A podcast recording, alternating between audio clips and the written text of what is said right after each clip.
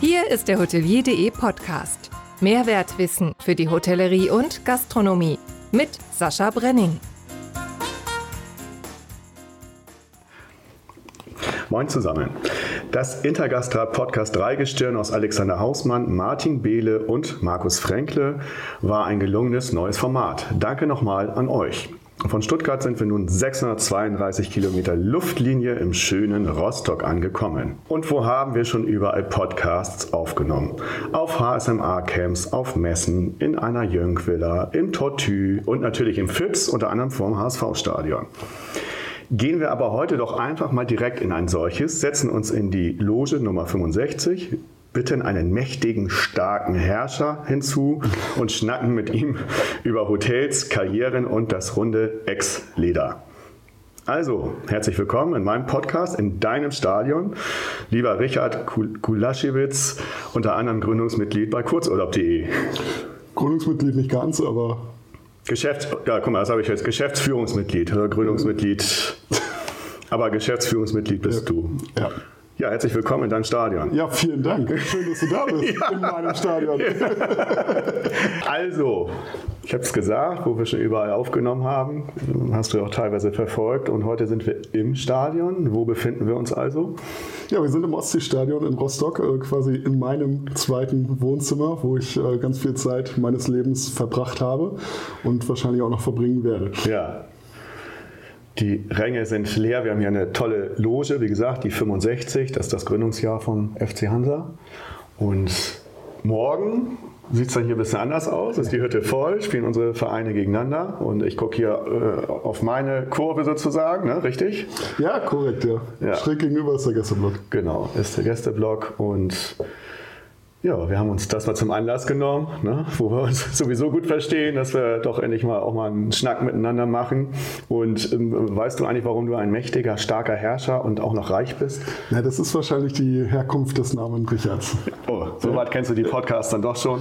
Ja, nee, äh, tatsächlich war in einem großen äh, Zeitung, eine große deutsche Zeitung mit vier Buchstaben. äh, die haben jetzt online immer so eine KI äh, und da kannst du deinen Namen eingeben und die sagt dir dann die Herkunft. Das geht auch für den den äh, Nachnamen Kulaschewitz übrigens. Kulaschewitz hatte ich ja auch wieder falsch ausgesprochen. Ne? Kulaschewitz, Kulaschewitz, aber jeder weiß um meine Englisch- und Namensaussprechungen. Wenn wir mal kurz zusammenfassen, was der Richard bis dato gemacht hat, kann man einfach seinen LinkedIn-Text nehmen. Vom leidenschaftlichen Tellertaxi, fand ich sehr schön, zum People-Business im E-Commerce mit reichlich Erfahrung im Projektmanagement, in der Hotellerie im Bereich People Development und als Trainer The Trainer. Angefangen hat das schon in Plau am See. Ja. Und da bist du aufgewachsen und 2004 mit 16 Jahren zum dortigen Seehotel in die Ausbildung gegangen. So Klass Klassikerfrage Nummer eins: Wie bist du auf eine Ausbildung in der Hotellerie gekommen? Das ist eine sehr gute Frage. Das war äh, grundsätzlich eigentlich nicht der Plan. Ich wollte immer Sportjournalist werden. Okay. Und äh, auch schon von vier oder fünf Jahren an ähm, immer Sportjournalist. Und dann hat sich das aber aufgrund meiner leichten Faulheit äh, zu Schulzeiten hat sich das dann nicht ergeben. Also die Journalist, äh, Journalistenschule in äh, Leipzig hatte damals einen Numerus Clausus von 1,2 im Abi. Und ich habe ja gerade eine 3 in der Realschule geschafft. Also Also kam es dann tatsächlich auf die zweite Leidenschaft hinaus, äh, die, äh, die dann die Hotellerie und Gastronomie war.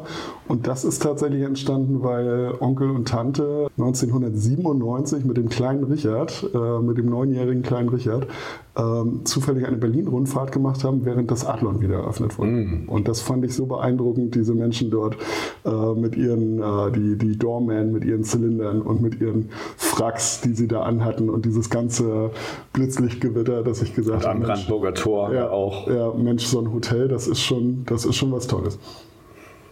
So, und dann da zur, zur Ausbildung gegangen. Und äh, Klassikerfrage da, äh, Nummer zwei: Hatten deine Eltern gar nichts gegen die Branche mit ihren schrecklichen Arbeitszeiten? Ähm, die waren tatsächlich froh, dass ich, äh, dass ich untergekommen bin. das äh, gestaltete sich auch nicht ganz so leicht, weil ich dann doch auch ein bisschen wählerisch war und eigentlich auch den Drang hatte, aus Plau See wegzukommen, auch schon mit 16 Jahren. Und sie waren dann ganz froh, dass ich dann in Plau See im ersten Haus am Platz dann untergekommen bin. Und das war im Nachhinein betrachtet auch das Beste, was passieren konnte. Bist du mal mit dem Fahrrad hingefahren? Das sind zwölf Minuten mit dem Fahrrad. Ungefähr von dir. Ich weiß nicht, wo du da jetzt genau gewohnt hast, aber. Ja, ich habe das mit dem Fahrrad äh, versucht und habe aber auch gerne das Mutti-Taxi mit. okay. Genau, also der Stadtkern ist, das sind so fünf, sechs Kilometer. Da bist du halt ein bisschen unterwegs. Also waren das jetzt nicht so typisch die Eltern, wie wir sie gerade von damals noch kennen, die gesagt haben, um Gottes Willen, geh bloß nicht in die Branche. Also mein, mein Vater ist Bauarbeiter und äh, von daher, also dem war das, dem war das recht. Ne? Also das war alles in Ordnung. Getränke und äh, Essen, das kam bei uns in der Familie schon immer gut an. Zu Silvester waren wir mal in Untergürn am Flesensee Ja.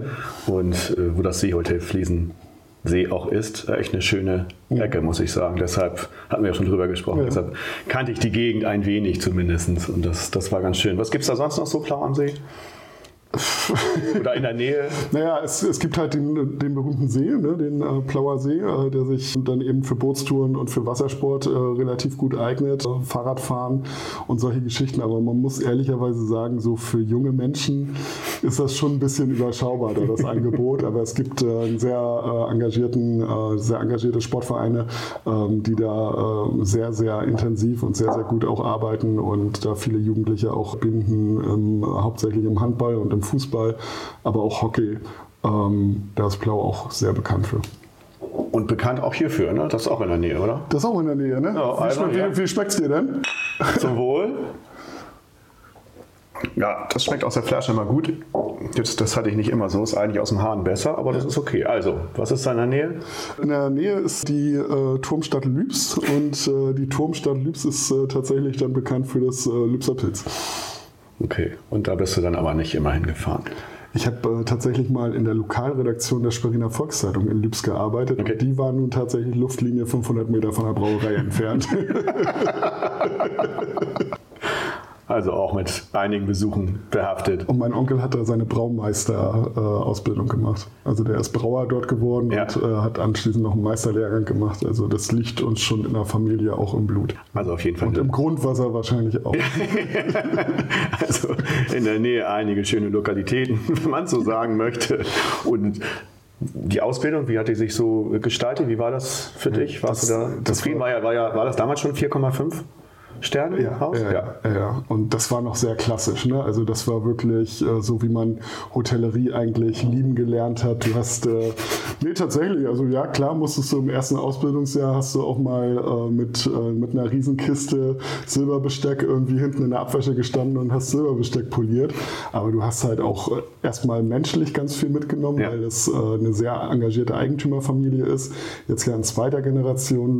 Der Vater Rolf Falk hat das ja an äh, Birgit Falk und ihren Mann dann übergeben, die das jetzt, äh, die das jetzt führen. Sehr engagierte Eigentümerfamilie, nicht nur was die Gäste angeht, sondern auch was die Mitarbeiter angeht.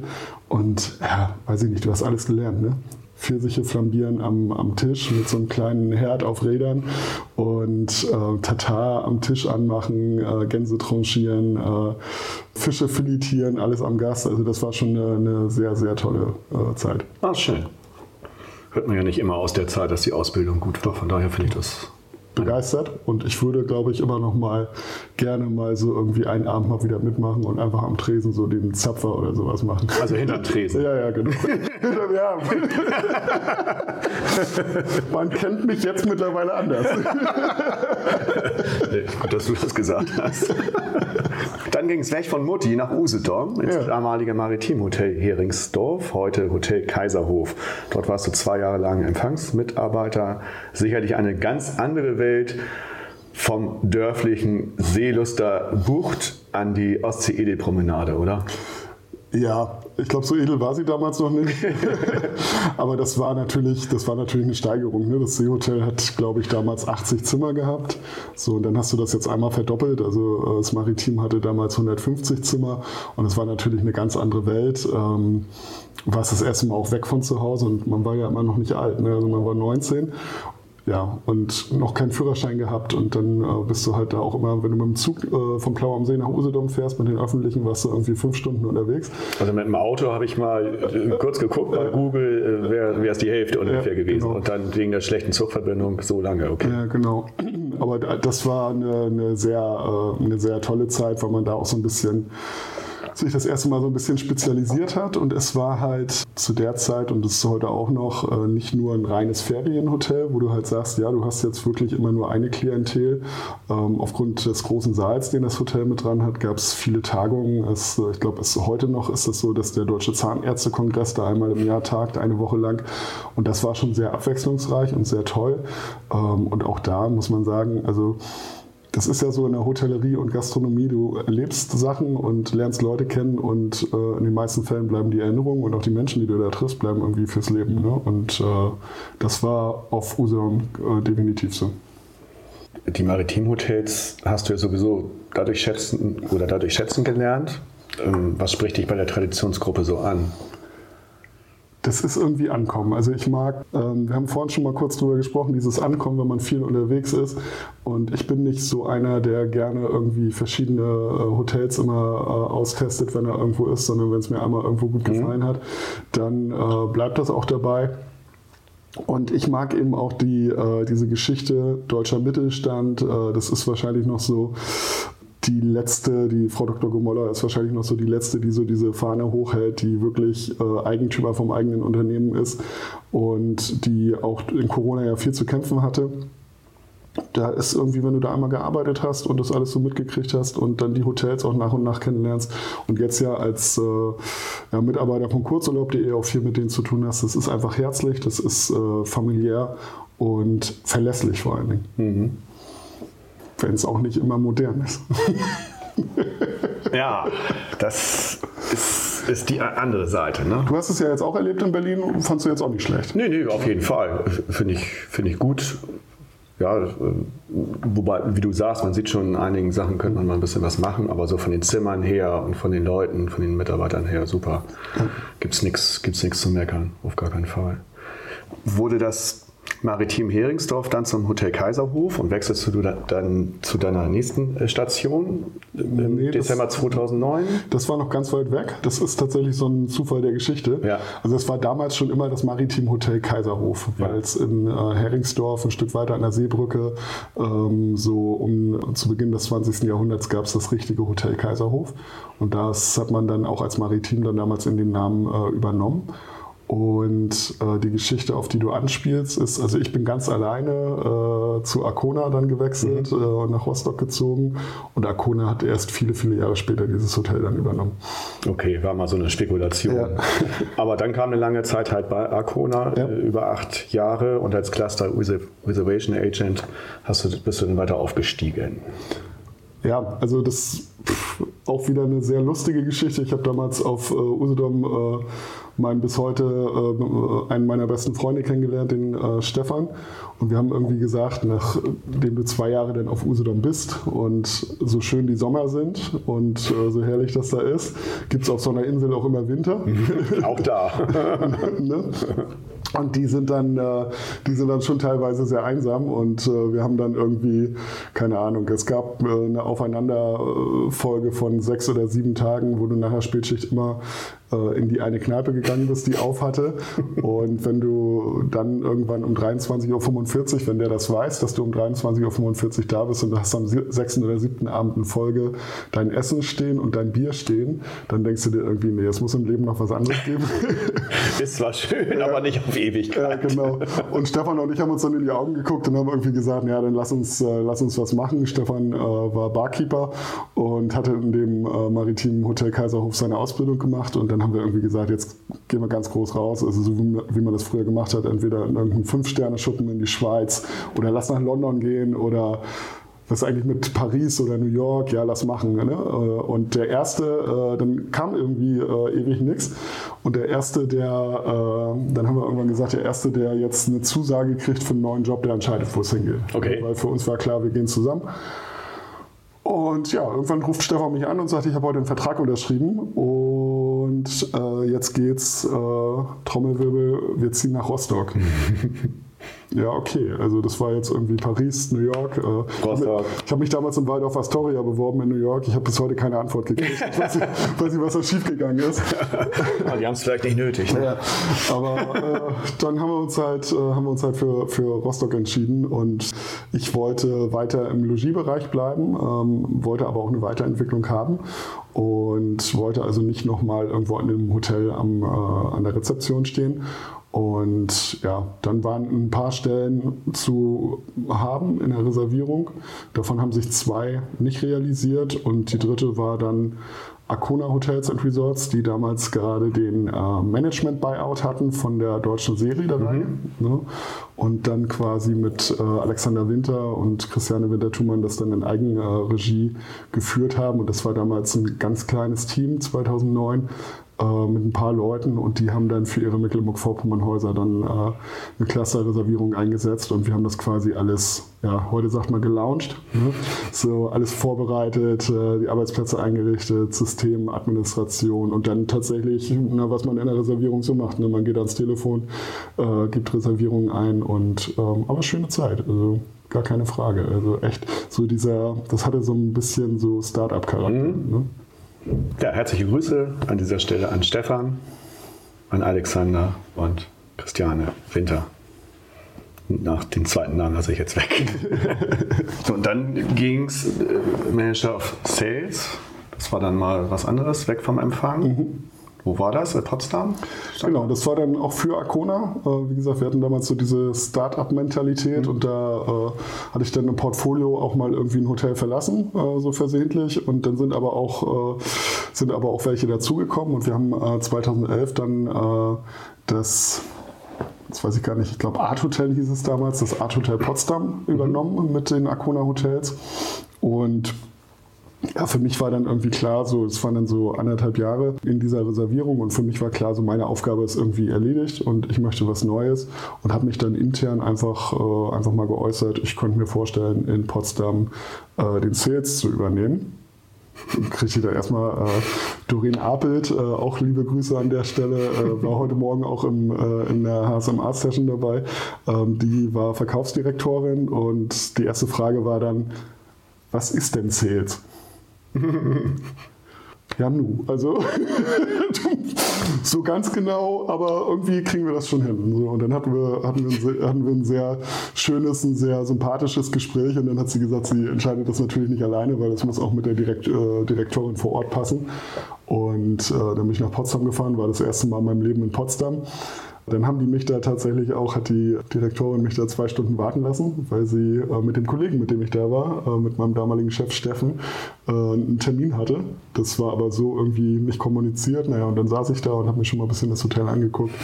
Ja, dann haben wir uns in die Augen geguckt und dann war es auch eine ganz schnelle Entscheidung. Dann haben wir 15 Minuten hin und her und haben gesagt, ja, das machen wir, das äh, fühlt sich gut an und äh, dann geht's los. So.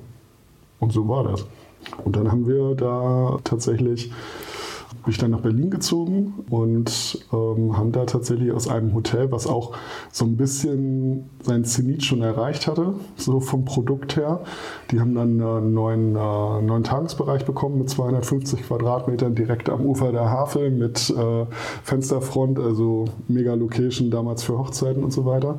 Und auf einmal ging es dann irgendwie los mit Riesenveranstaltungen, Riesentagungen, ganz große deutsche Verlage, ähm, große Banken, die dann da irgendwie mit hunderten Leuten getagt haben. Und auf einmal war dieses Hotel, was in Potsdam keiner mehr auf dem Schirm hatte, dass das überhaupt noch existiert auf dem Markt.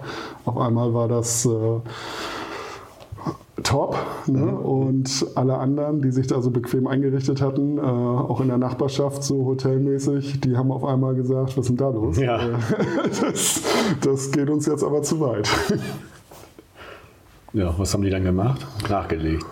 Ja, die haben ein bisschen nachgelegt und wir haben dann auch verstanden, dass wir die Anfragen, wir haben ja dann äh, über Arcona global halt auch ein, ein Sales-Team aufgebaut, was eben auch diese Anfragen halt auch äh, für den Konzern auch reingeholt hat. Und dann haben wir irgendwann verstanden, dass wenn du äh, ein Hotel, äh, einen Mitbewerber Kilometer weiter hast, der 500 Zimmer hat, und du kannst einige deiner Anfragen zwar von den Räumlichkeiten her bedienen, aber nicht von der Zimmeranzahl, dass es dann besser ist, mit denen zu kooperieren, mhm. als sich gegenseitig die Augen auszukratzen. Mhm. Und ähm, das haben wir dann auch so gemacht und das äh, lief dann auch sehr gut. Ich muss aber für mich dann auch sagen, ähm, Potsdam war nicht meine Stadt. Zu klein. Nee, gar nicht. Ich glaube, von der Größe passte das alles, aber es menschelte nicht. Okay. Es, es war okay, aber es menschelte nicht. Oh, dann wieder zurück nach Rostock. Ja, du sagst jetzt so, als wenn das immer so klick, klick steht hier so. Klick und, klick und weg, ne? Du kannst, du kannst, es ja, kannst es ja ausführen. Ja, ich habe äh, hab das ja gerade schon gesagt. Also Arcona war damals so, äh, so wirklich in seiner Mentalität, wir wollen äh, hier irgendwie jedes Jahr zwei Häuser dazu bekommen. Und ähm, das war in der Zeit auch so. Und dann merktest du schon 2012, so Mitte des Jahres, dass die ähm, dass die so ein bisschen personell auch in der Zentrale so ein bisschen an ihre Grenzen kommen und die Bereiche vielleicht neu besetzen müssen, neu aufstellen müssen. Und ähm, das damals natürlich auch so getan wurde, dass du halt sagst, okay, äh, wir nehmen lieber jemanden, der, der die Company kennt, der, äh, der sie auch lebt, ähm, als wenn wir da immer neu suchen. Mhm. Ne? Und dann sind wir irgendwann, haben wir irgendwann gesprochen. Ich habe gesagt, naja, ich sehe mich jetzt nicht mehr zwangsläufig hier noch zwei, drei Jahre in Potsdam, sondern ich würde schon gerne wieder, weil Rostock hatte dann auch in den zwei Jahren, in denen ich vorher da gelebt habe, hatte auch mega Heimatgefühle dann irgendwie in mir ausgelöst. Und ähm, ich könnte mir schon vorstellen, wieder zurück nach Rostock zu kommen. Und ähm, dann ähm, ja, verging ein bisschen Zeit und dann haben wir verschiedene Varianten auch äh, geprüft, ähm, wie wir das darstellen können. Und ähm, eine Variante wäre auch gewesen, im äh, Hotel Sonne in Rostock eine Position zu übernehmen. Aber die andere Variante war halt den ähm, Deutschland Sales im Leisure-Bereich äh, zu machen bei, äh, bei Arcona und da tatsächlich spezialisiert auf Busgruppen. ich habe vorher nie was mit Busgruppen zu tun gehabt, aber da arbeitet man sich dann auch rein. Das ist auch ein lustiges Völkchen. Äh, ja. und, ich kann mich noch an manche HSV-Auswärtsfahrt mit, Bus, ja. mit Bussen erinnern. Ja, ja, ja. Aber die meinst du jetzt halt eher nicht. War der Busfahrer da glücklich? Oder? ich habe das nicht mitbekommen. ja, das, ähm, wir haben dann, glaube ich, 2012 ähm, wurde, dann, wurde dann auch bekannt gegeben, dass wir den Zuschlag gekriegt haben. Äh, wir haben damals als Franchise-Nehmer von Steigenberger gearbeitet, dass wir den Zuschlag bekommen haben für ein 180-Zimmer-Hotel in Braunschweig, mhm. äh, was heute noch als Steigenberger Parkhotel, Parkhotel unter, genau. unterwegs ist. Und da begann halt ein Jahr vorher auch so ein bisschen das Pre-Opening. Da war dann damals eine Kollegin, die äh, da den Sales-Bereich geleitet hat, mit der ich da eng zusammengearbeitet habe. Und so warst du zum einen mit diesen Busgruppen befasst mhm. ja, und zum anderen aber auch immer in die, in die Aktivitäten und in die Neueröffnung der Firma äh, eingebunden. Und das hat natürlich unglaublich viel Spaß gemacht, weil du immer wieder neue Standorte kennengelernt hast, neue Leute kennengelernt hast und auch mal so ein Hotel. Ich kann mich erinnern, dass wir in Braunschweig das erste Mal da waren, da wurde die Bodenplatte Festplatte gelegt. Mhm. Und wenn du dann irgendwie ein Jahr später da bist und da steht ein 180-Zimmer-Tempel, mhm. ähm, das ist schon geil. Mhm. Kann ich mich erinnern, wie ich das war mein erster Auslandseinsatz für hotelier.de. In, in, Braunschweig? Nee, in Berlin. also ein außerregionaler Einsatz in Berlin und da wurde das Stuhl wurde der Grundstein, ja. Grundstein gelegt ja. in dieser alten dänischen Botschaft. Das ja. war auch super spannend und was daraus heute geworden ist. Daher kann ich das so ein bisschen nachvollziehen, wenngleich ich daran nicht weiter mitgewirkt habe. Sechs Jahre oder fünfeinhalb Jahre dort gewesen und dann ging es halt weiter, da kommen wir später zu. Mal kurz zur heutigen Situation von Arcona. Die sind ja Ende November 23 in die Insolvenz in Eigenverwaltung gerutscht. Das Wartburg Hotel zum Beispiel gehört inzwischen nicht mehr zu Arcona und die Eigentümer suchen einen neuen Betreiber dort. Für dich als langjährigen Mitarbeiter sicher nicht schön mit anzusehen, oder? Nee, tatsächlich nicht. Ich habe auch, als die Nachricht rauskam, ähm, ja, so ein bisschen mit mir gerungen, ähm, wie ich da jetzt reagiere, ob ich reagiere, ob ich irgendwie Sascha und Christiane irgendwie eine, äh, eine Nachricht schreibe, habe ich dann auch gemacht und war mir auch wichtig dann am Ende und sie haben das auch, äh, haben sich auch für bedankt.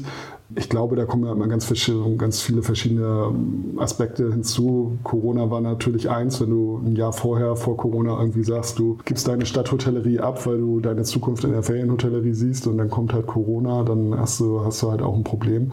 Es ist sehr, sehr schade, aber eine Insolvenz, das hat man an anderen Beispielen schon oft gesehen, äh, bietet ja auch Chancen. Ne? Man kann eventuell die eine oder andere Pacht nochmal nachverhandeln. Ähm, man kann sich neu sortieren, neu aufstellen. Ist ja auch in Eigenverwaltung. Das ist, ist ja auch in Eigenverwaltung, genau. Und ähm, von daher erstmal drücke ich die Daumen, dass, es, dass, es, äh, dass die Insolvenz vernünftig äh, da über die Bühne gebracht wird und abgeschlossen wird und dass dann äh, das auch ganz schnell wieder losgeht. Ich habe auch noch viel Kontakt mit vielen Mitarbeitern, äh, die auch noch da sind und die sind auch alle relativ positiv, weil das Portfolio es auch einfach hergibt. Ja. Und sie einfach äh, so engagiert wie Sascha und Christiane da die letzten Jahre auch waren, die es auch einfach verdient haben, dass es geil läuft. Wir drücken die Daumen. Ja. Ist es soweit? Ja, ist soweit. Die Lieblingsbürokratie. jetzt hast du schon gedacht, jetzt kommt was anderes. Nein, nein. Ich finde den Einspieler immer lustig. Ist das eine Kuh oder was? Das ist eine Kuh. äh, Nochmal ganz herzlichen Grüße an dieser Stelle an meinen Freund Willi aus Dammhausen. da bin ich mal einfach in, in den Stall gegangen. Echt?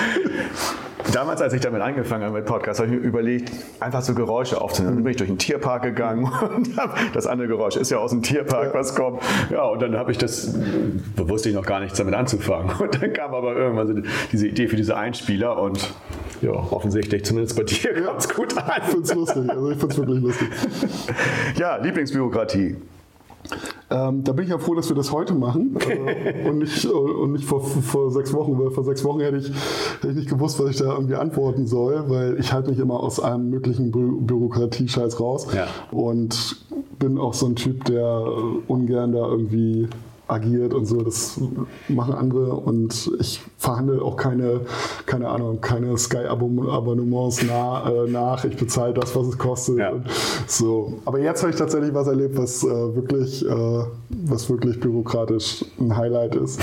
ähm, ich wohne ja in Warnemünde und ähm, in Warnemünde ist die Parksituation immer ein bisschen schwierig. Deshalb habe ich in einem Parkhaus einen Stellplatz angemietet. Mhm. So, das lief auch damals, ich glaube vor drei Jahren oder so, das lief auch ganz easy. Du hast da angerufen, die haben dir einen, die haben dir einen Vertrag geschickt, der war online äh, mit dem Hinweis, äh, unterschreiben Sie gern online, ne, mit dem Finger und so und äh, schicken Sie zurück.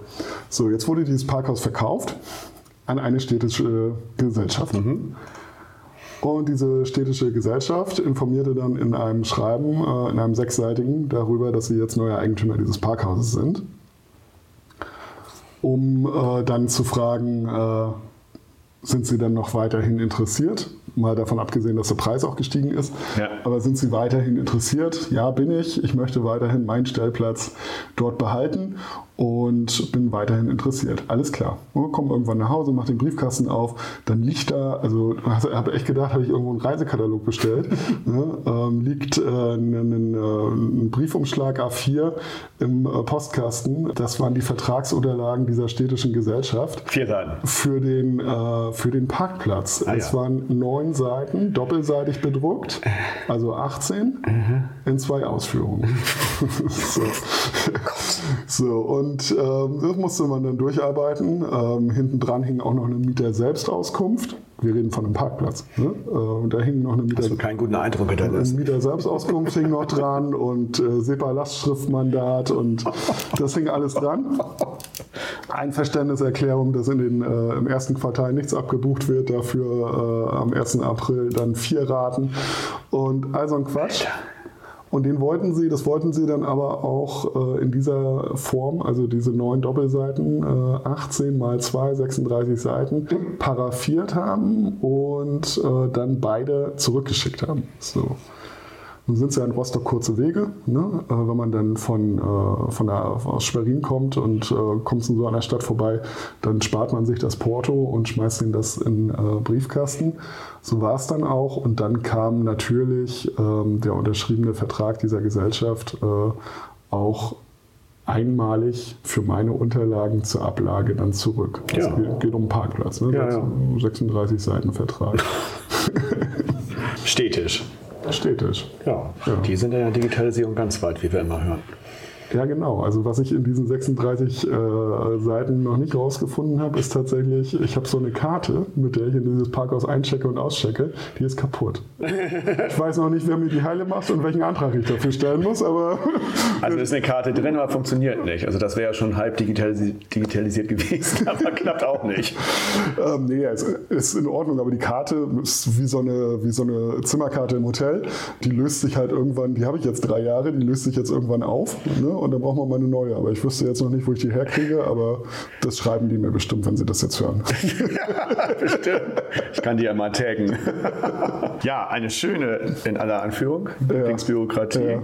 Also ich habe sehr, hab sehr gelacht, als du den Podcast mit Marcel Janssen gemacht hast, weil der hat sich da ja richtig reingesteigert. Ja, ja. Der, ist Herzliche ja Grüße an Marcel Janssen ja, an dieser Stelle. Der ist ja richtig aus dem Sattel gegangen. Ja. Da habe ich sehr gelacht. Ja. Und der, der, der, ist immer so ausgeglichen. Aber da war er wirklich auch tatsächlich, das stimmt. Guck mal, wie, wie schnicke du mal ausgesehen hast. Ja, aber auch nur, weil ich Schild vorm Bauch habe. wir, wir sind jetzt bei der Station, wo du jetzt auch immer noch bist, kurzurlaub.de. Und da gab es hier eine Pressemeldung damals. Und oh, das ist so echt. Also nicht, dass du alles. Hat schlecht. sich das verändert? Was soll ich denn jetzt sagen?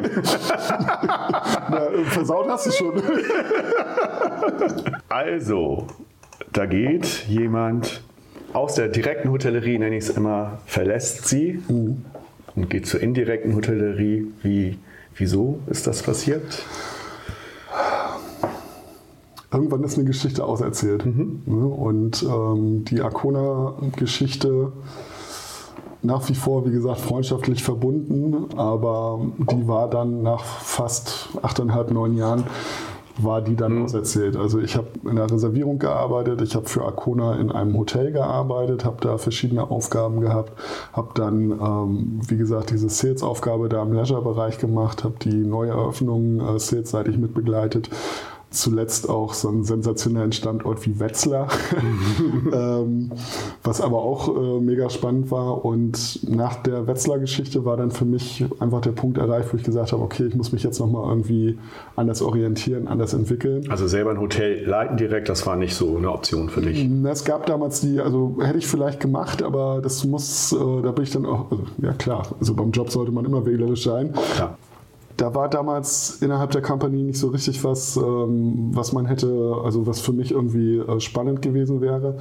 Und deshalb auch, muss man auch sagen, in aller Freundschaft damals ein Gespräch mit äh, meiner bei Arcona Vorgesetzten Romy Endlicher. Mhm. Äh, und mit Romy das auch ganz offen und ehrlich besprochen. Und da war auch überhaupt kein, kein, kein böses Wort und kein gar nichts. Ich kann mich erinnern, dass Romy dann sogar ähm, an den ähm, Geschäftsführer von Kurzurlaub, an David Wagner, äh, dann auch noch eine E-Mail geschrieben hat, ähm, dass sie äh, ihm einen äh, tollen Mitarbeiter übergibt und dass er sich, äh, dass sie sehr herzlich gratuliert dazu. Oh, ja.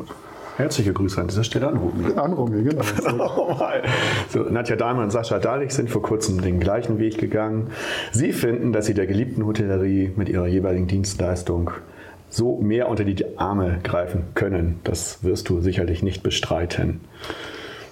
Ich glaube, das, was wir, was wir machen für die Hotellerie, was Kurzurlaub äh, macht für die Hotellerie, ist durchaus nicht verkehrt. Wir sind. hey, wir sind, ähm, und wir machen es wir machen's halt ein bisschen anders und wir sind halt ganz eng dran an den, äh, an den Partnern und wir nennen sie auch wirklich Partner und nicht Kunden, weil wir wirklich mit, äh, weil ich immer gesagt habe, ich habe ja dann das äh, Team Hotelierbetreuung übernommen damals äh, mit fünf Mitarbeitern und habe mich immer gefragt, warum sitzt ihr denn die ganze Zeit hier im Büro? Mhm. Warum seid ihr denn nicht bei euren Partnern? Warum mhm. guckt ihr euch die Hotels nicht an? Und das haben wir dann, äh, da ist dann so ein bisschen die berühmte Büchse der Pandora aufgegangen, mhm. äh, dass äh, die Mitarbeiter dann auch mal Dienstreisen gemacht haben, dass sie sich äh, ihre, ihren Hotelpartnern auch mal persönlich vorgestellt haben. Das lief vorher eher nicht so. Nee, es war viel telefonisch und natürlich, wenn du in Schwerin äh, dein, dein Büro hast ähm, und aus Schwerin kommst, dann ist es natürlich für die Kollegin, die Mecklenburg-Vorpommern hotelmäßig betreut, ist es natürlich um einiges einfacher, mal ein Hotel zu besuchen, als für die Kollegin, die äh, Alex Güdokait, die damals Bayern betreut hat. So, und das haben wir dann aber ähm, eingeführt und auch aktiv gewünscht, dass äh, wir diesen Kontakt wollen. Und ich ähm, sage heute noch zu den Leuten, also mir ist lieber, wenn jemand anruft und kommt in der Telefonzentrale raus und sagt, hi, ich bin der und der, ich möchte gerne Richard sprechen, als wenn einer anruft und sagt, ist der cooler Schewitz zu sprechen. Mhm.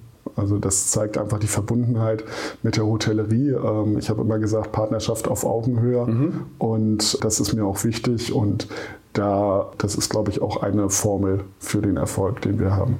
Und das unterscheidet euch dann auch deiner Meinung nach von OTAs, von den klassischen?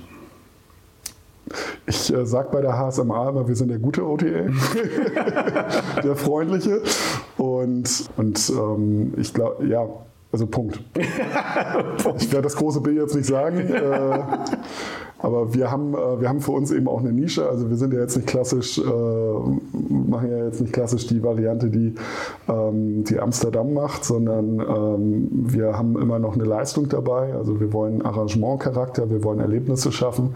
Und da haben wir für uns eine Nische gefunden. Das machen nicht so viele. Mhm in der Form, so wie wir es machen. Und das bietet dem Hotel eben auch die Möglichkeit, alle Leistungen, die ich im Hotel habe, Wellness-Anwendungen, Restaurant, das kann ich alles in dieses Arrangement reinpacken.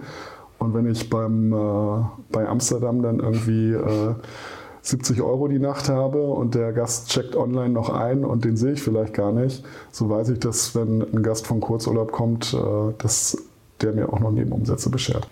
Hast du einen Anruf drin? Ja, ist ein Anruf drin. Ich hatte eben ein, ein Stichwort, äh, Güdokeit, und das bringt mich doch zu was. Die Überraschungsfrage. Hallo, lieber Richard. Heute bin ich mal dran und darf dir die Überraschungsfrage stellen. Wir kennen uns nun mittlerweile seit fast sechs Jahren und ich durfte auf der einen oder anderen Dienstreise viel über dich erfahren.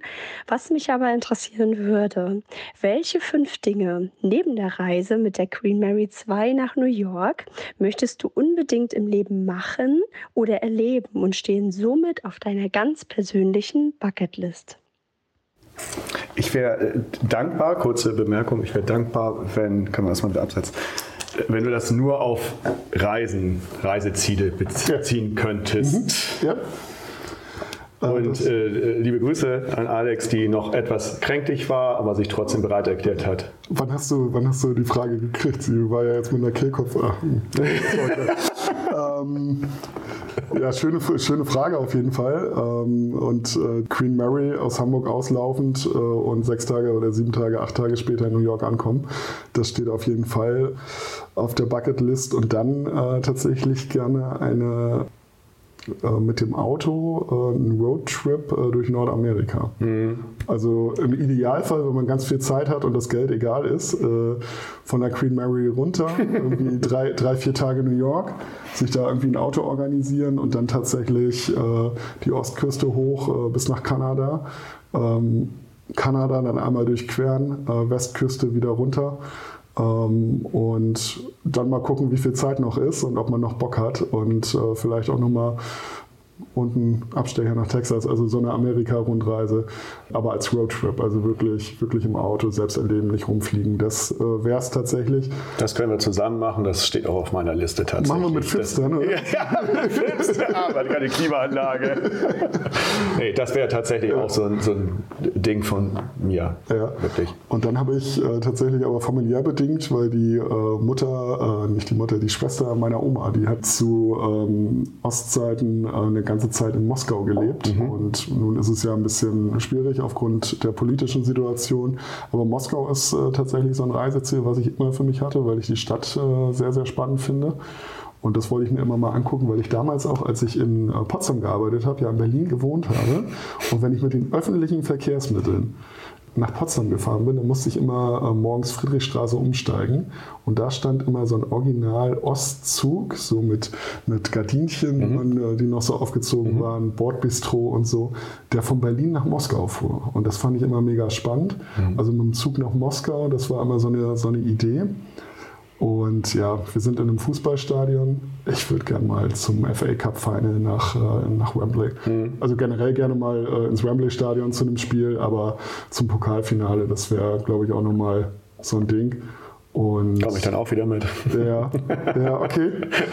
Und ich habe ja so ein bisschen das Kreuzfahren, äh, Kreuzfahrtfahren für mich entdeckt und äh, Ja, habe da auch erfahren auf meiner ersten Kreuzfahrt, dass es auf dem Schiff, auf dem ich war, tatsächlich zehn Kabinen gibt, äh, die 51 äh, Wochen im Jahr auf diesem Schiff sind und einfach jede Reise mitmachen. Das könnte ich mir dann irgendwann, wenn ich 67 oder 70 bin, könnte ich mir das auch sehr, sehr gut vorstellen. Ist ja noch so lange hin. Äh, ja, denke ich auch. Da ist ein bisschen Zeit. Ja, lieber Alex, vielen Dank. Schöne Frage, schön beantwortet. Und dann kommen wir jetzt nochmal, haben wir ja schon angerissen, Geschäftsprinzip von kurzurlaub.de und die Vorteile für die Hotels. Ich habe das mal in drei Blöcke gepackt. Hochwertige Zusatzleistungen verkaufen oder Bekanntheitsgrad steigern oder und die Betten außerhalb der Hochsaison. Hm. Ja, gerne auch in der Hochsaison. Ne? Ähm, ja, gut. wir haben wir sind, wir sind halt technisch da gut aufgestellt, sodass man, äh, dass man äh, seine Preisgestaltung da auch vernünftig steuern kann und eben auch hochpreisig verkaufen kann. Wir arbeiten auf Provisionsmodell, das unterscheidet uns, uns auch von vielen Marktbegleitern, die ja margenbasiert arbeiten. Provision heißt für uns, wenn das Hotel mehr Geld haben will, verdiene ich auch mehr Geld. Ne? Also nicht ich persönlich, aber, aber kurzurlaub.de. Und, ähm, und von daher gehen wir mit den Hotels auch schon mit, äh, dass, sie, dass sie eben auch vernünftige Preise verkaufen sollen. Und das ist äh, eben in der Zeit, in der ich jetzt da bin, auch ein, ähm, auch ein Unterschied, weil zum Anfang haben wir sehr, weil es immer sehr Google-relevant war oder Suchmaschinen-relevant, so ein 99-Euro-Klassiker. Ähm, also alles muss 99 Euro kosten mhm. und da hat er sich, äh, hat er sich Kurzurlaub sehr darauf ausgelegt gelegt. Und da haben wir aber auch viel, ähm, viele Hotels eben, die höherpreisig verkaufen wollten, irgendwie liegen lassen. Und das haben wir in den Jahren, in denen ich jetzt da bin, auch so ein bisschen angepasst und äh, verändert, dass wir eben tatsächlich gucken, dass wir ein Hotel preislich auch vernünftig beraten. Also, ne, also es macht jetzt keinen Sinn, wenn wir in Heringsdorf sind, dass Hotel A auf kurzurlaub.de 150 Euro verkauft und Hotel B, was die gleiche Ausstattung hat, 350. Das macht keinen Sinn. Aber so, dass man den Markt so ein bisschen vernünftig hat, da eben auch in eine beratende Tätigkeit kommt von der Hotelierbetreuung. Und ähm, das, haben wir, das haben wir eingeführt und das führt Alex jetzt mit ihrem Team auch sehr, sehr schön weiter. Und das macht halt richtig, richtig viel Spaß auch. Ne? Mhm. Schon wieder Alex, ne? Ja, die ist schon. Also meine Mutter wird sich das ja auch anhören, aber Alex ist dann, kommt schon also fast direkt nach meiner Mutter. Ne? Also in den letzten sechs Jahren, das muss man schon sagen. Ich verstehe es. Wir haben uns ja richtig kennengelernt beim HSMA-Camp ja. im Schloss Hohenkammer. Alex und ich. Und davor, als wir einen Call gemacht haben ne, zum Thema Podcast. Ja. Und ich habe sie immer nur gesehen auf dem Bildschirm, wie sie immer wegen meiner Sprüche, ich weiß nicht warum, aber dass sie immer nur am Lachen war. Und, alles, also, und als wir dann da in Hohenkammer waren, war es ja genau das Gleiche. Also es ist nicht nur, nicht nur eine gute Mitarbeiterin, sondern auch eine sehr fröhliche. Ja, und äh, also viel mehr als Mitarbeiterin. Ne? Also das ja. Gesicht, äh, das Gesicht vom Kurzurlaub äh, ja. hatte jetzt auch zehnjähriges äh, Jubiläum. Das ist in einem Online-E-Commerce-Unternehmen jetzt auch nicht so selbstverständlich und hat eben auch alles mitgemacht. Und die äh, ganz besondere Geschichte zwischen mir und Alex ist ja, äh, dass ich quasi ihr Nachfolger bin, mhm. ähm, weil man damals gesagt hat, okay, wir wollen das ein bisschen anders gestalten und wollen dann eine andere Führung drin haben und sie die Situation damals so angenommen hat wir uns die ersten Tage auch, naja, noch nicht so richtig gut verstanden haben. Kann ich mir gar nicht vorstellen.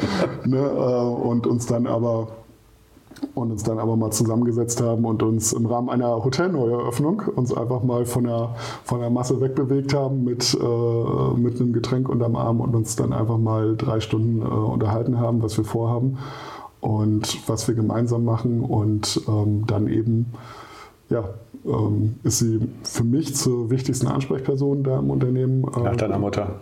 Im Unternehmen. Im Unternehmen geworden. Und ähm, das ist auch nach wie vor so. Sehr schön.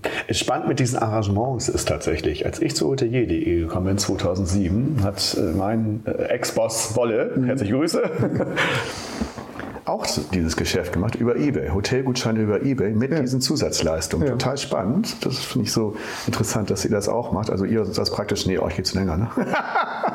nee, tatsächlich 2007. 2007, echt? Äh, Aber ihr habt das 2007, rausgekickt, so was. äh, nee, ist tatsächlich so. Nur, dass wir das ja nicht in Form von Gutscheinen machen, sondern wirklich direkt im Hotel einbuchen.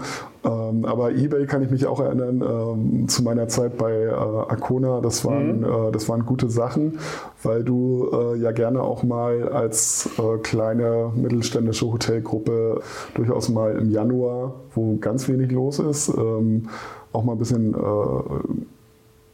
weiß ich gar nicht, ob ich das jetzt sagen darf, aber auch mal ein bisschen Liquiditätsschwierigkeiten hast. Und wenn du da so einen, äh, so einen Gutscheindeal so kurz vor Weihnachten über Ebay gefahren hast, äh, dann ist da ja schon Kohle reingekommen. Das musste sofort bezahlt werden und dann bist du mit der Kohle halt durch den Januar gekommen. Ne?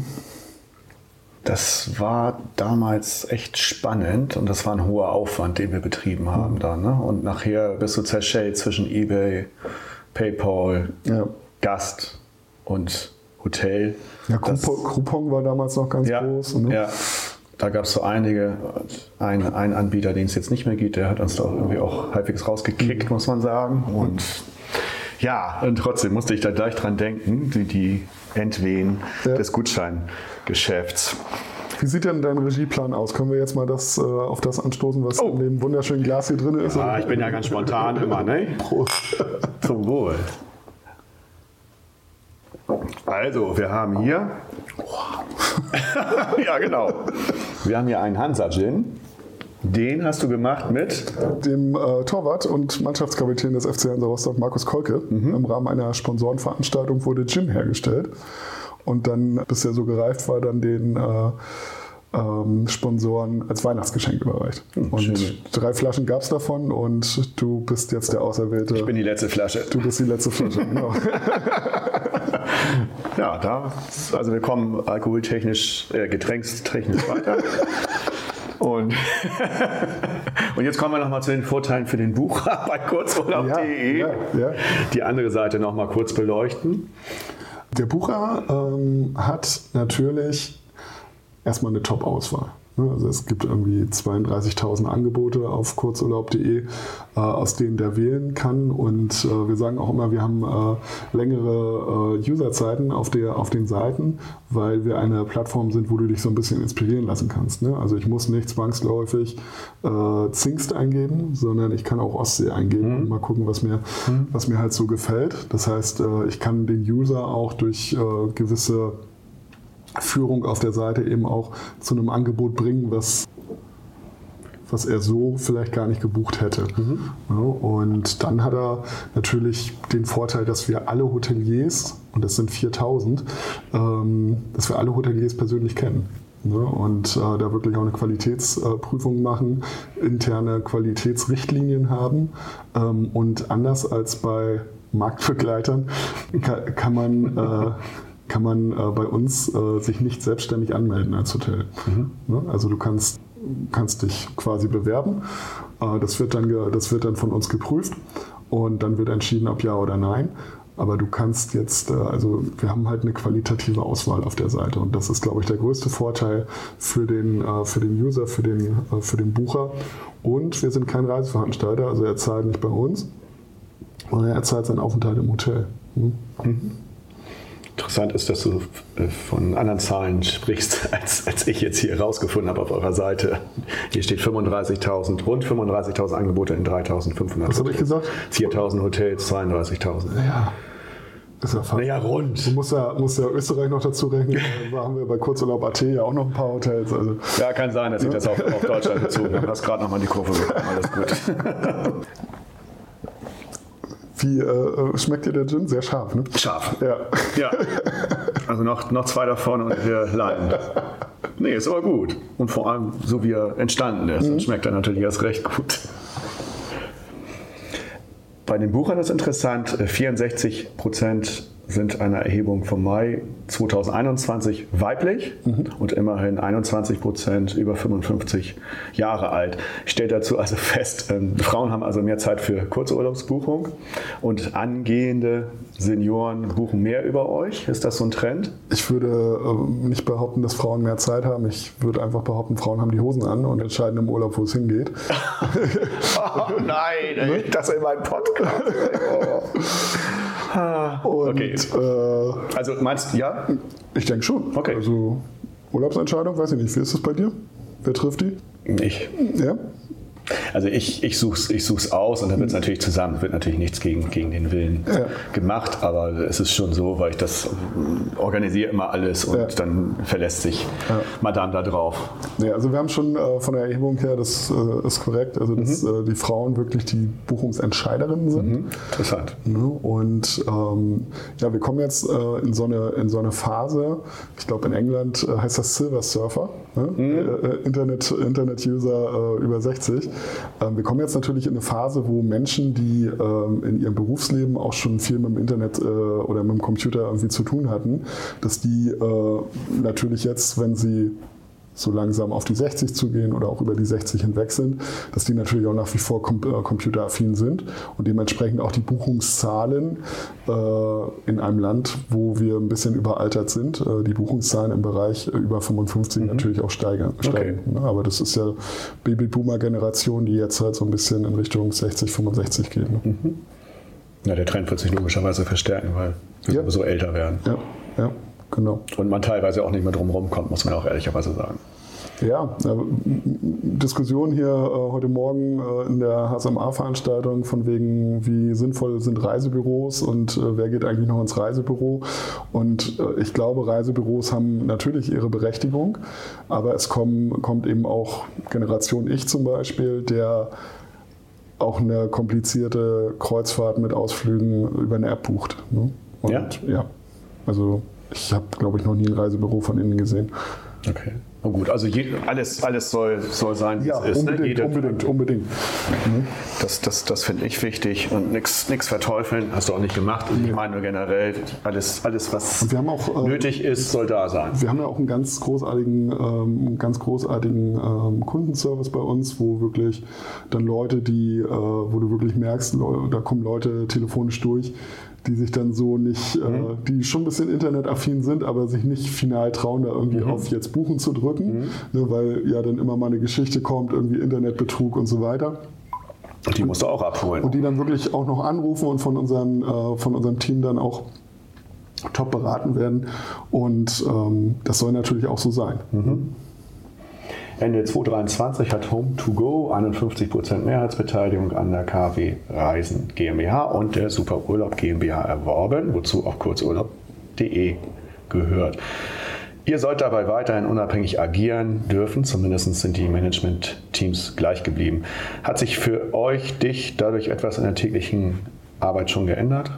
Äh, bis, jetzt, äh, bis jetzt noch gar nicht, weil wir, weil wir natürlich jetzt äh, erstmal die Kennenlernrunden haben auf, den, auf den entscheidenden Positionen und ähm, eine gemeinsame Strategie entwickeln. Das, was sich für uns alle verändert hat, ist, äh, dass der größte Mitbewerber kurz mal weg, also KMW-Reisen, jetzt natürlich unser Freund ist. das ist, äh, ist natürlich eine sehr spannende Konstellation, aber da merkst du halt auch in den ersten, äh, in den Gesprächen, die jetzt geführt werden, auch unter den Mitarbeitern, da ist eine große Wertschätzung, eine große gegenseitige Wertschätzung und ähm, die ersten Wochen ähm, machen ähm, in der Konstellation sehr viel Spaß.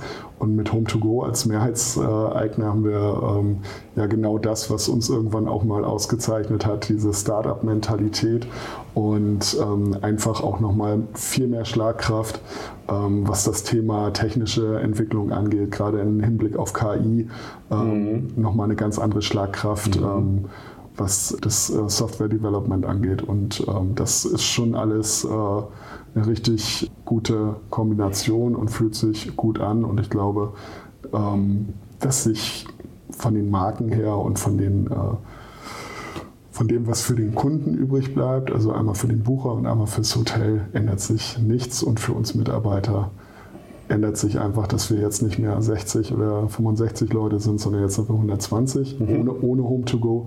Äh, mit Home2Go natürlich noch viel, viel mehr.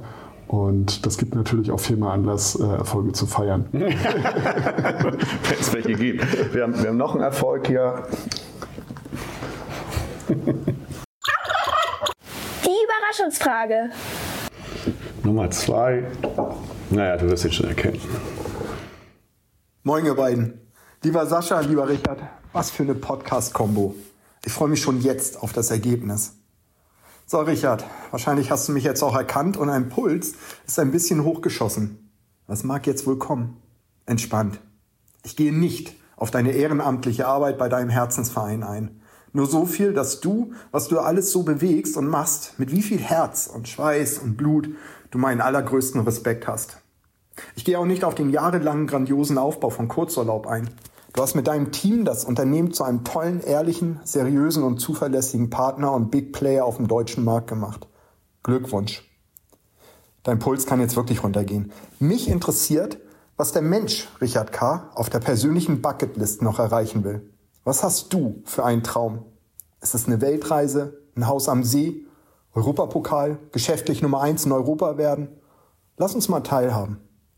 Ich wünsche euch beiden noch viel Spaß, freue mich auf das nächste gemütliche Bierchen und dir, lieber Sascha, für die nächste Podcast-Folge etwas mehr Glück bei der Wahl des Standortes.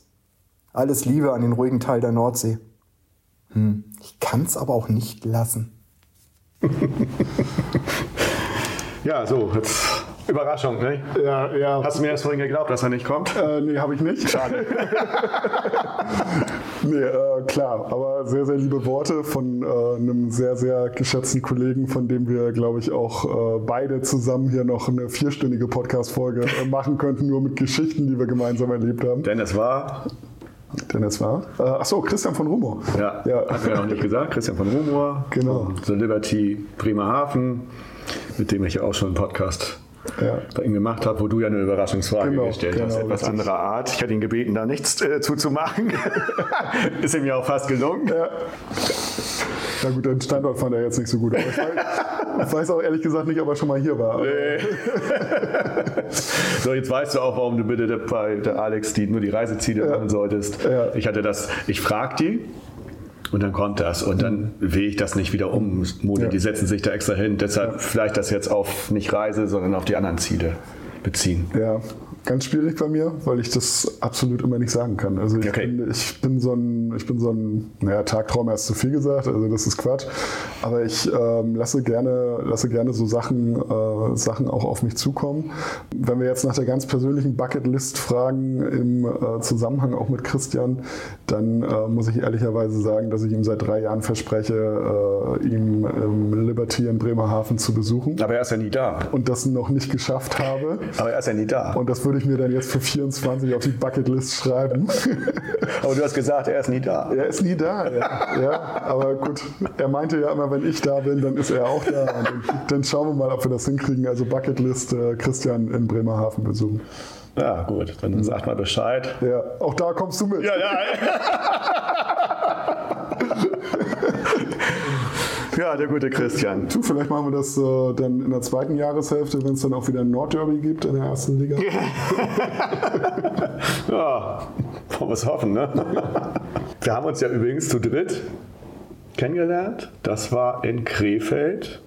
Also Christian und ich kannten uns vorher. Ja, schon länger, aber wir zu dritt, beziehungsweise ich auch ihn und mhm. dich kannte ich ja auch noch nicht. Und haben wir uns da sehr launig, äh, komischerweise beim Bier, schön festgequatscht und das ja, war ja. auch, kannst dich erinnern, das war auch sehr. Aber, aber, die Liebe zwischen uns beiden schoss schon morgens bei der Vorstellungsrunde. Ja, stimmt. ja, richtig, richtig, ja, ja, ja. Oh. Sollen wir es sagen, sollen wir es sagen?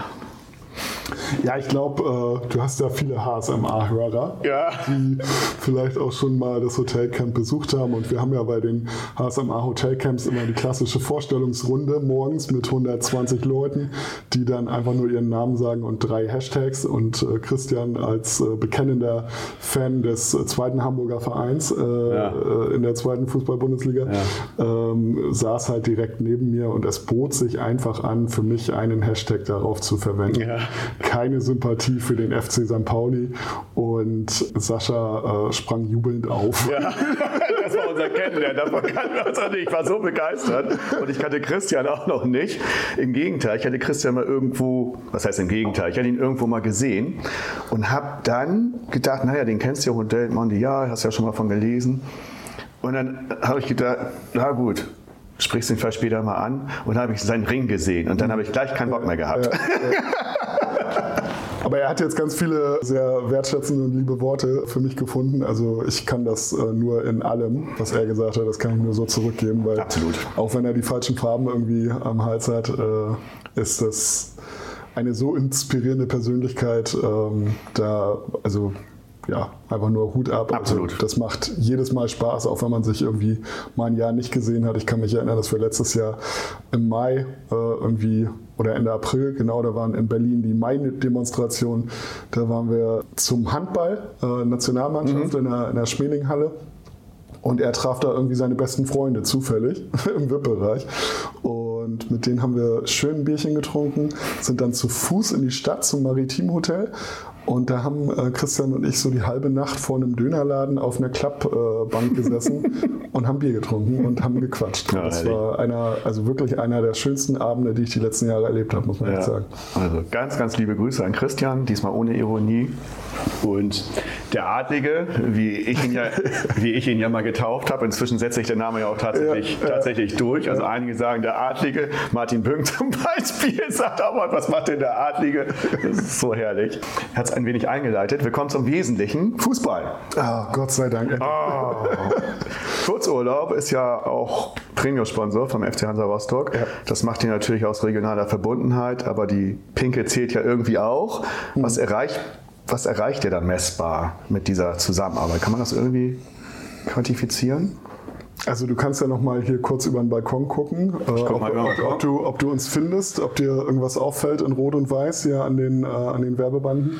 Eins, zwei. Und hier neben dem Spielertunnel nochmal, Ja. äh, auch in dem Format. Ja, also wir sind damals zu einer Zeit äh, zum FC Hansa gekommen, als es hier echt um die Existenz ging und als hier wirklich äh, die Kacke am Dampfen war. Äh, und man auch drohte, sportlich aus der dritten Liga abzusteigen. Wirtschaftlich war es eine Vollkatastrophe.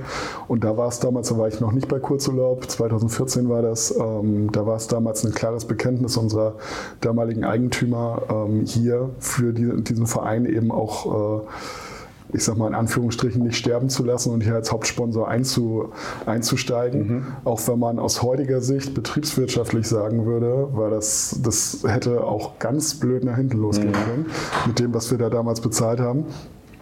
Und ähm, ja, und da haben wir aber sehr, sehr viel getan, haben den Verein auch an anderen Stellen ähm, sehr unterstützt und da ist natürlich eine Verbundenheit äh, einfach entstanden. Wir sind hier damals, wir haben so einen äh, VW Bulli, so einen T1, ähm, original restauriert, mit dem sind wir hier damals in der Halbzeit immer ins Stadion reingefahren, haben irgendwelche Gewinnspiele gemacht, den äh, Kurzurlaub.de Hansa Kofferkick und solche Geschichten.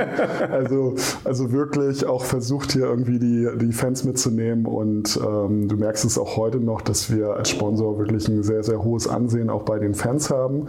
Und als es tatsächlich auch noch Papiertickets gab, ich weiß gar nicht, wie das heutzutage ist, ob es noch, das noch gibt bei uns, äh, wenn dann nicht mehr in der großen Anzahl, da haben wir einfach, um so eine Messbarkeit auch mal zu erreichen, ähm, haben wir einfach Gutscheincodes auf die Tickets raufgedruckt, so dass ähm, Fans, die hier im Stadion waren, dann anschließend mit dem Gutschein Promocode dann eben auch eine Reise buchen konnten. Und wenn du da mal nach einer Saison einen Strich drunter gezogen hast, war das schon was, wo du sagst, okay, das war jetzt nicht umsonst. Ne? Das hat natürlich das äh, finanzielle Engagement hier nicht wieder wettgemacht. Aber ich finde, wenn du das, ähm, wenn du das regional machst und unterstützt den sportlichen Leuchtturm, das ist der FC Hansa Rostock äh, in Mecklenburg-Vorpommern, genauso machen wir es beim SSC Palmberg-Schwerin, bei den Volleyballerinnen, Ja. dann ist die Wertschöpfung und das, was am Ende dabei rauskommt, weniger wichtig als die Emotionen und dass man, dass man was für die Region tut. Sehr schön. Sehr gut. Aber ein Geheimnis musst du mir jetzt noch verraten. Wie kann man als Unternehmen in einer Werderstraße wohnen? also das ist Das, das, das steigert sich ja noch. Also, also das Gebäude, in dem wir sitzen, ist der Werder Hof in der Werder Straße, in der Werder Vorstadt. Ähm, ja, das, Ja. das weiß ich auch nicht. Aber Nee. ich, also prinzipiell ist äh, Werder ja vom, vom, vom, äh, vom Sprachgebrauch her heißt es, glaube ich, irgendwie Insel oder Flussinsel. Flussinsel oder sowas. Und ähm, wenn man mal bei uns in Schwerin war oder ab und zu mal in meinen WhatsApp-Status guckt, äh, wenn morgens äh, vor meinem Büro die Sonne aufgeht, dann weiß man ja auch, dass wir da direkt am Schweriner See Ja. äh, quasi die Hand rausstrecken und dann wird sie nass. Ähm, und deswegen heißt das wahrscheinlich Werder. Ja, fein bin ich auch nicht damit, aber Paulistraße wäre mir jetzt noch irgendwie unangenehmer. Okay, da sind wir uns dann auch wieder einig. Hätten wir das auch geklärt. Du bist seit 2016 Fanreporter vom FC Hansa Rostock. ja. Erzähl mal, was du da so machen darfst und schon gemacht hast. Ja, ich habe ja eingangs erzählt, dass ich eigentlich nicht in die Hotellerie wollte, sondern Sportjournalist werden Richtig. wollte. Und ähm, das hat sich ja nun nicht so äh, hergegeben. Und der FC Hansa hatte damals ähm, offiziell auf der Karriereseite Unterstützung für, äh, für eben die äh, Medienabteilung angefragt, ehren- ehrenamtlich. Und weil ich da so Bock drauf hatte, äh, habe ich da eine Thema Bürokratie. Ich da allerdings als E-Mail eine neunseitige Bewerbung äh, an unsere Pressesprecherin äh, geschickt, die mittlerweile äh, eine meiner besten Freundinnen ist. Ähm, und mit, mit Leseproben und allem. Ne? Also ist es diese äh, Audio, Audiodateien mitgeschickt. Das hat man 2016 noch so gemacht. Ja, um, um wirklich, äh, um wirklich, äh, weil ich es wirklich wollte. Ne? Und dann kommst du hier an, eingeladen zum Vorstellungsgespräch. Und dann ging es eigentlich nur darum, das war ungefähr so eine launige Runde, wie wir jetzt hier haben. Da fehlte eigentlich nur noch ein Getränk auf dem Tisch. Ähm, Und dann ging es eigentlich nur darum, äh, dass sie mir nochmal persönlich sagen wollte, dass sie, selbst wenn sie Pflichtpraktikanten hat, äh, die, äh, die ähm, also im, das im Rahmen des Studiums machen, dass, dass die nie so eine umfangreichen Bewerbung schicken. Ne? Ja. Da war sie sehr beeindruckt von. Und ähm, ja, entsprechend hat das dann geklappt. Und ja, meine kleine goldene Stimme ist äh, die Stimme bei äh, den Auswärtsspielen des FC Hansa Rostock im Fanradio. Wir haben äh, das Hansa Fanradio mit so 6.000, 7.000 Hörern pro Auswärtsspiel. Wenn wir im Volkspark spielen, sind es ein paar mehr. Und das ist so die Hauptaufgabe. Dann äh, mache ich für Hansa TV dann die Interviews nach dem Spiel und dann die ein oder andere Geschichte, was weiß ich, wir haben auch mal äh, Podcast-Aufnahmen gemacht oder du machst, äh, wir haben ähm, Hansa TV-Formate, die dann ab und zu mal moderiert werden müssen oder hier an einem Heimspieltag mal im VIP-Bereich den äh, Fan-Talk, äh, den VIP-Talk moderieren, solche Geschichten halt und das ist die perfekte Mischung aus dem, was ich als Kind vorhatte. Ne? Also Hotellerie Genial. und äh, Sportjournalismus und äh, irgendwie habe ich beides geschafft. Und das auch in einem sehr, sehr emotionalen Umfeld. Also ich könnte es jetzt nicht für TSG Hoffenheim. Komisch. Also das muss, das muss schon hier sein. Und das, äh, das, macht schon, das macht schon sehr, sehr viel Spaß. Also mir hat in Corona, als ich einer der wenigen sein durfte, die im Stadion tatsächlich waren, weil wir auch akkreditiert werden durften, da hat mir das Herz geblutet. Also ich weiß noch, dass wir an äh, meinem Geburtstag äh, 2000 21, genau, haben wir in Duisburg gespielt, auswärts. Und Duisburg ja auch ein fantastischer Traditionsverein, Ja. wo immer eigentlich immer was los ist. Und dann bist du in diesem wundervollen Stadion und bist da alleine. ne? Und Aber immerhin haben die Spieler dann deine Tor. Ja, Der Torjubel ja, gehört. Das, das war auch so ein Ding. Ne? Also hier, hier bei uns bist du ja relativ dicht dran. Ja. Und wenn du da in Corona hier von der Pressetribüne aus äh, kommentiert hast, da hat schon mal einer hochgeguckt. Ne? das, ist, Scheiße! das ist bei, bei euch im Volkspark ist das ja zweite Etage, Ja, aber. Äh, aber hier bist du ja, sind das, sind das 30 Meter bis zum Spielfeld und äh, da hast du schon mal einen bösen Blick gekriegt. Ja. Also, Und ich durfte ja auch schon mal Teil sein, ne? kannst du dich erinnern? haben wir dich mal gegrüßt oder was? Ja, Äh, ja. äh, Ich saß, ich war auf dem Weg nach Hause, ich weiß gar nicht mehr von wo und habe dann nichts anderes zu tun gehabt, als euer Spiel dann anzuhören. Und ja, ein bisschen geil findest du uns auch. ja, na klar. Und hatte dann irgendwie dir geschrieben und du hast dann darauf dann Ja. geantwortet, währenddessen per WhatsApp und äh, das war auch sehr lustig und hast gesagt, ja und aus Buxtehude hört man uns dann Ja, auch so, ja, so war das irgendwie, das war witzig, da habe ich mich auch ein bisschen gebauchpinselt gefühlt. Ja, das ist, äh, das ist natürlich äh, toll. Also du merkst, du merkst einfach, wir haben, wenn wir Fanradio übertragen, in, in der Software, in der wir es machen, haben wir auch einen Chat. Also die Leute können auch mit uns interagieren oder miteinander interagieren. Und dann, wenn du auf Sendung gehst, dann kommt immer ja Hallo von da und da und Ja. Hallo von da und da. Und du merkst einfach, wie verbreitet es auch ist, dass du immer mal jemanden hast, der gerade in den USA ist, der dich aus Australien hört und Geil. so. Also das, das ist schon, das ist schon echt cool. Ne? Ja. Und bei allem, was hier auch nicht gut läuft, ist das schon ein Verein, der sehr emotional ist und einfach megamäßig viel Spaß macht. Wenn du hier durch die Lande fährst, überall hast du Hansa Rostock, überall siehst du irgendwas angemalt oder so. Das ist schon sehr auffällig in Mecklenburg-Vorpommern, im und, der gesamten Fan, Land. und der Fanreporter steht trotzdem im Volksparkstadion auf der Pressetribüne und singt die HSV. beim, beim Spiel äh, diesen Jahr beim 2-0, nee, doch, das war- bin ich zeitlich etwas durcheinander. Das war, war, ich das glaube noch, 2-0, ja. Hm? war, das, war das noch in diesem Jahr? Nee, letztes Jahr. Oder? Letztes Jahr. Letztes Jahr, Ja. logischerweise. Und ich Wenn wir morgen spielen, Ja, ja, ja, morgen das Rückspiel ist. Deshalb, also der Gender hat doch seine gewissen, gewissen Prozente. Ich, ich wusste ja, dass du da warst oder da bist und sitzt dann ja so 200 Meter Luftlinie entfernt und hab dich dann da gesehen als, als, als äh, mein Hamburg liebe ich Sicker, wie du ein bisschen mitgestunkelt hast. Und du hast ja auch einen wunderbaren, herrlichen Ja. Oldschool. den muss ich aber, den muss ich aber nachher wieder äh, ins Safe legen, weil den kriegt Fadi morgen um den Hals. Okay. Äh, ja, also ich habe so einen Freundschaftsschal, also Ja. den hat äh, mein Vater irgendwann Anfang der 90er mal von seinem Bruder geschenkt bekommen, der in Hamburg lebte und auch großer HSV-Fan war. Also wo einfach mal beide Vereine drauf Ja. sind. Und drauf steht Super Hamburg und Super Hansa. Ja. Und den Rest schenken wir uns. Ja. Sehr schön. Damals ging das noch, heute ist es ein bisschen schwieriger. Ja. Ja, gut, so unter uns geht das. Unter ne? uns. Wunderbar. Was mich noch interessiert, das hatte ich dann in diesem einen Podcast gehört, das, dein erster Auftritt in Magdeburg als Fanreporter, wie das war.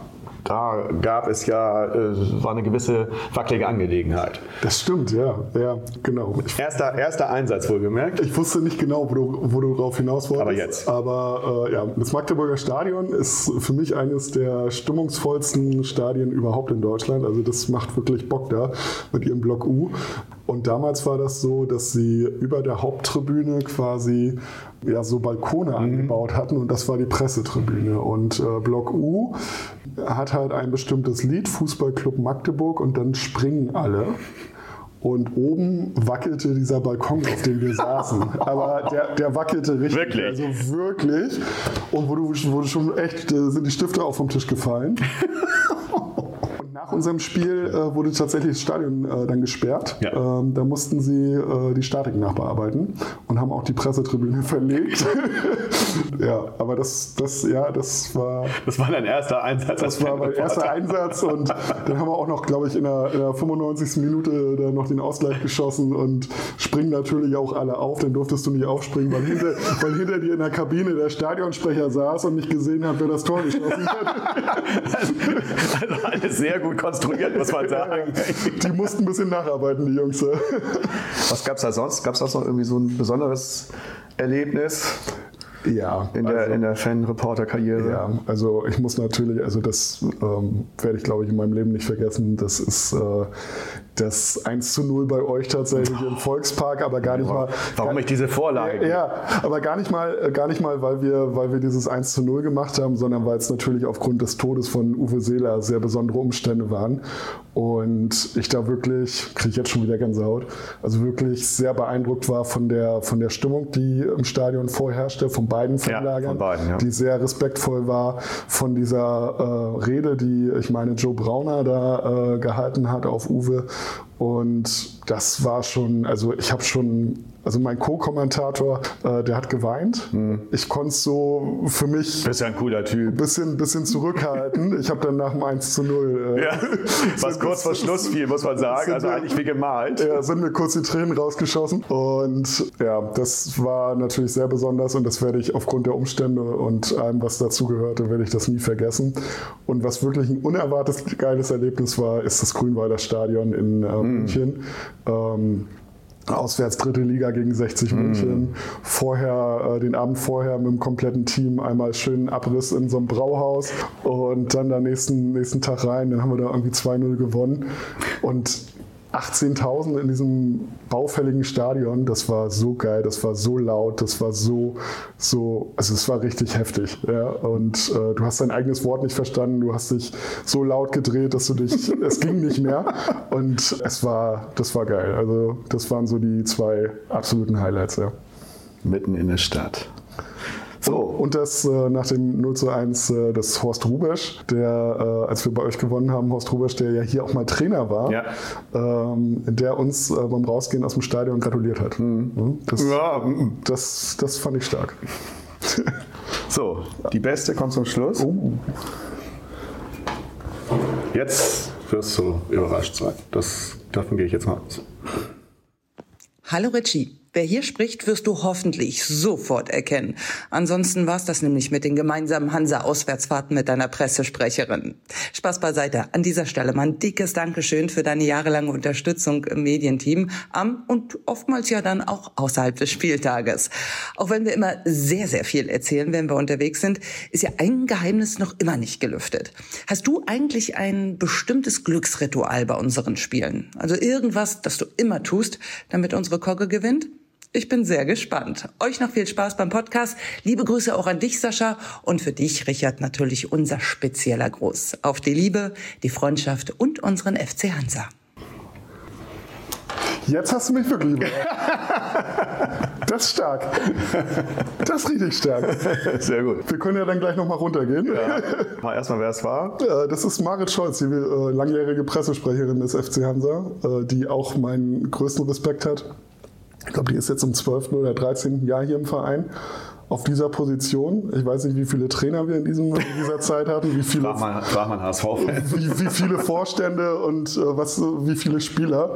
Aber wenn du dich tatsächlich, und das ist nicht despektier- despektierlich gemeint, also wenn du dich als Frau in dieser Domäne Ja. in der Führungsposition in so einem Verein so lange hältst, also nur Liebe, also für Marit. Und ähm, die Frage, die Frage zielt, ich weiß nicht, ob sie dir das äh, irgendwie Nee. erzählt hat, die Frage zielt auf was Bestimmtes ab. Also wenn ich jetzt sage, dass ich bei Heimspielen immer den gleichen Weg zum Stadion nehme, ist das die geschönte Variante. Alles klar. Die andere Variante ist, dass ich, dass wir als Ehrenamtler hier immer zum Tag des Ehrenamts im Ostseestadion unten auf dem, äh, auf dem Platz auch ausgezeichnet werden. Und dann gibt es vom Verein auch Geschenke. So, und naja, also ich kann mit Geschenken, ja, ist immer nett, aber ja, ich kann mir das auch kaufen, ne, so zur Not. Und deswegen macht Marit sich da Jahr für Jahr einen Spaß draus und hat mir 2019 ähm, Hansa-Unterwäsche geschenkt. die unfassbar hässlich ist. Hast du heute an? Nein. die unfassbar hässlich ist. Und dann hatte ich sie aber tatsächlich, äh, wir haben kurz danach haben wir auf einem Freitagabend auswärts äh, bei Viktoria Köln gespielt, das war in der dritten Liga, und haben äh, 5-1 gewonnen. Und ich habe ihr zuliebe an diesem Tag eine dieser Unterhosen angehabt. Und das ist seitdem der Running Gag, das Ritual. Okay. Äh, Es Ah. wird vor jedem Spiel gefragt, was trägst du drunter? Geil. Auch, auch gerne mal im Presseraum in, äh, in Anwesenheit aller Journalisten. und Super. ich glaube, darauf zielt die Frage ab. Und nun, ähm, weil es ja auch über die Jahre dann so ein bisschen, naja, man trennt sich ja auch mal von Sachen. Und äh, weil ich das wohl irgendwie erzählt hatte, habe ich im vergangenen Jahr zum Tag des Ehrenamts, der immer im November ist, äh, eine neue Kollektion bekommen, die immer noch grundhässlich ist. äh, ich sie aber hier vor drei Wochen im Heimspiel gegen Elversberg wieder ihr zuliebe getragen habe und wir haben gewonnen. Also ziehst du sie morgen bitte nicht an. ja. ja, aber sehr cool. Also da hast du mich jetzt wirklich. Ja, wenigstens einmal. Ja. Du bist ja sonst nicht so zu erschüttern, aber jetzt ist es, Ja, doch, mal, cool. ist es doch mal passiert. So, das Ostseestadion noch ruhig, Mhm. faszinierend, ganz viele Sitze leer. Morgen sie- sieht und vor allem hört sich das bisschen Warst du schon mal an. in einem leeren Stadion? Hier? Also generell? Ja, ja. Ja. Ja. Valencia. ja, tatsächlich. Valencia, Hamburg natürlich auch, logisch. Aber sonst muss ich ein bisschen nachdenken. München. Also du, hast ja, du hast ja mal leer. Olympiastadion. Nee, sonst nicht. Es ist immer faszinierend. Und wenn man sich dann morgen noch mal hier hinsetzt und dann mhm. das, das, die ganze Lautstärke hat. Ja, wir haben es geschafft. Ja, war sehr cool. Oder? Sehr kurzweilig. ja, wir haben schön viel abgegrast hier und wir haben noch ein bisschen was vor uns hier. So ein bisschen Hansa Gin da. Wir wünschen euch gutes Hören und ja, wir sagen zum Morgen nichts, weil das wird ja auch in Jahren noch gehört, von daher macht mhm. das gar keinen Sinn. Wir, genau. Man, man, man, muss ja auch gar nichts wünschen. Es kommt, wie es kommt und äh, es ist im Prinzip egal. Es hilft dem einen sowieso nicht weiter oder beiden nicht. Also Na, beide verlieren wir morgen nicht. Ja, aber unentschieden hilft keinem weiter. Nee. Für euch wäre es vielleicht besser äh, gegen den großen Favoriten, haha. Aber nee, ich wünsche euch immer ein schönes Spiel und danke dir für die w Zeit. Wichtig ist ja, dass wir uns danach in die Augen gucken können. Ja, ach, das, da habe ich keinen. Also wahrscheinlich so, aber. Weil, weil Rostocker Nächte sind lang. Ja, ja, eben. Das befürchte ich heute schon mehr. Also, vielen Dank. Sehr gerne. Tschüss. Macht's gut, ciao. Der Hotelier.de Podcast. Mehrwertwissen für die Hotellerie und Gastronomie. Keine weitere Ausgabe verpassen. Und jetzt auf www.hotelier.de/podcast abonnieren.